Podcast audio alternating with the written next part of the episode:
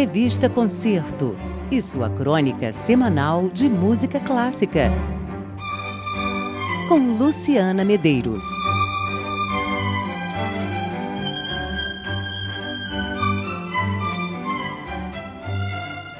Boa noite, Sidney. Boa noite aos ouvintes do Antena Beck. Adiantando aqui o fim de semana da nossa agenda revista Concerto, começamos falando da 23ª Bienal de Música Contemporânea que termina hoje, dia 14. É uma iniciativa maravilhosa que a princípio foi da Sala Cecília Meireles lá atrás e depois da Funarte, através da ideia de Edino Krieger de dar seguimento aos festivais da Guanabara, lá em 1975.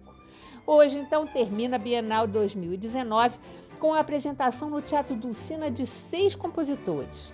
É uma celebração e torcemos para que continue acontecendo com vigor, dando oportunidade a jovens compositores e mostrando trabalhos de talentos consagrados. O compositor vivo que tem esse grande espaço no Rio de Janeiro.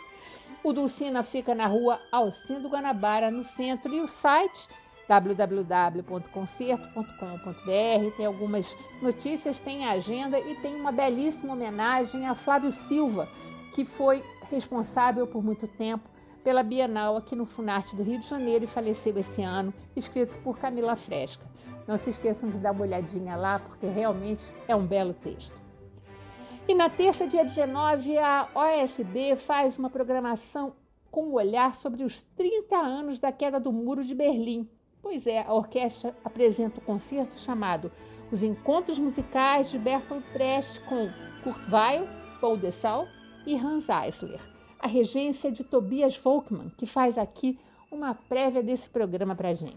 O programa de terça-feira ele é uma forma de lembrarmos o Muro de Berlim e de comemorarmos a sua queda há 30 anos atrás, através de artistas que foram fundamentais no momento, no período que levou a essa divisão da Alemanha, foram artistas que entenderam muito bem o seu tempo e que também foram de certa forma divididos por essa, pelo muro, é, ou que compreenderam muito bem é, a situação do nazismo e o que a Alemanha viveu e que depois foi é, a razão para que ela fosse dividida na ocupação pelo, pelos é, vitoriosos né, na Segunda Guerra.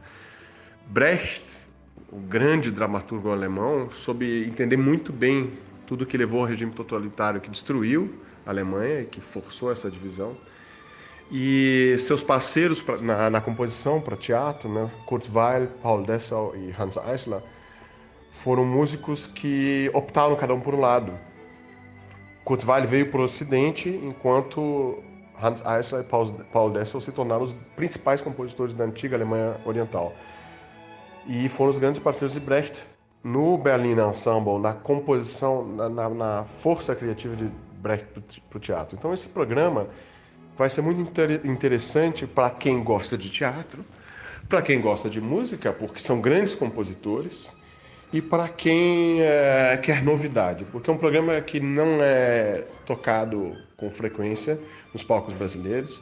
Nós vamos começar com uma suíte orquestral sobre os temas do, da, da ópera dos de Kurt e depois temos um, algumas canções de todas essas peças, das parcerias para o teatro, e algumas baladas que são obras isoladas de Brecht, interpretadas por Lício Bruno e Carolina Faria. Eu não perderia jamais. Como estou, vou estar regendo, já vou estar desfrutando de uma perspectiva muito especial, mas tenho certeza que o público carioca vai adorar.